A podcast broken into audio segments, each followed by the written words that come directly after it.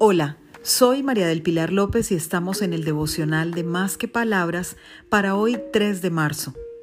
Sana. Te recomiendo leer el Salmo 107, 19 al 20.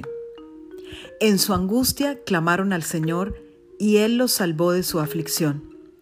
Envió su palabra para sanarlos y así los rescató del sepulcro.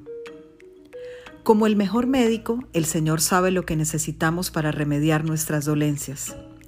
Las heridas sanan en las manos de Dios Todopoderoso, quien las cubre con vendas y cuida con su ternura. Obra con poder y hace nuevas todas las cosas. Deja que su mano sanadora se pose hoy sobre tu vida.